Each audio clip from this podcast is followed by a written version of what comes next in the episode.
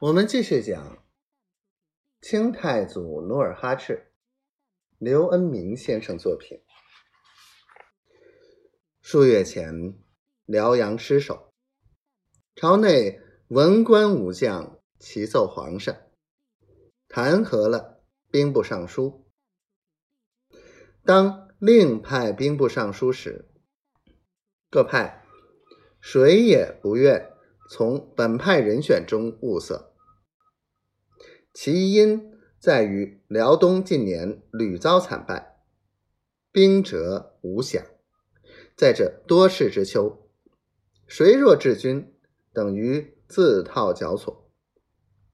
所以朝内议奏几次，无人入选，最后不得不委派威名卓著的三代贤臣张鹤鸣代理兵部尚书，去辽东。收拾残局。张鹤鸣此次出使辽东，心乱如麻。一则他赏识努尔哈赤的魄力胆略，不想去伤害他；二则他目睹大明朝国政昏暗，明知自己无力回天，所以在痛惜、哀叹、敬佩。盼望之中，出京来到辽东。掌灯时分，童养性突然骑马来到总兵府，拜会张鹤鸣。两人一见如故。张鹤鸣视童养性为上宾，设宴款待。席间一起努尔哈赤。童养性趁机问道：“张大人，韩王曾口谕，他想和您私会，攀谈攀谈。”张鹤鸣满口答应。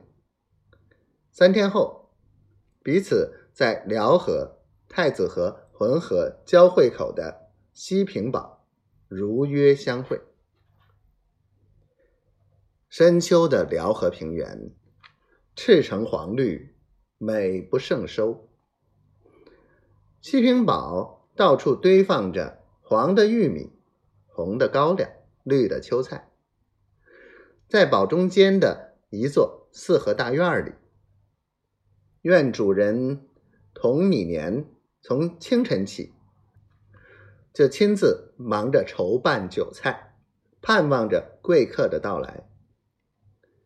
日影西斜。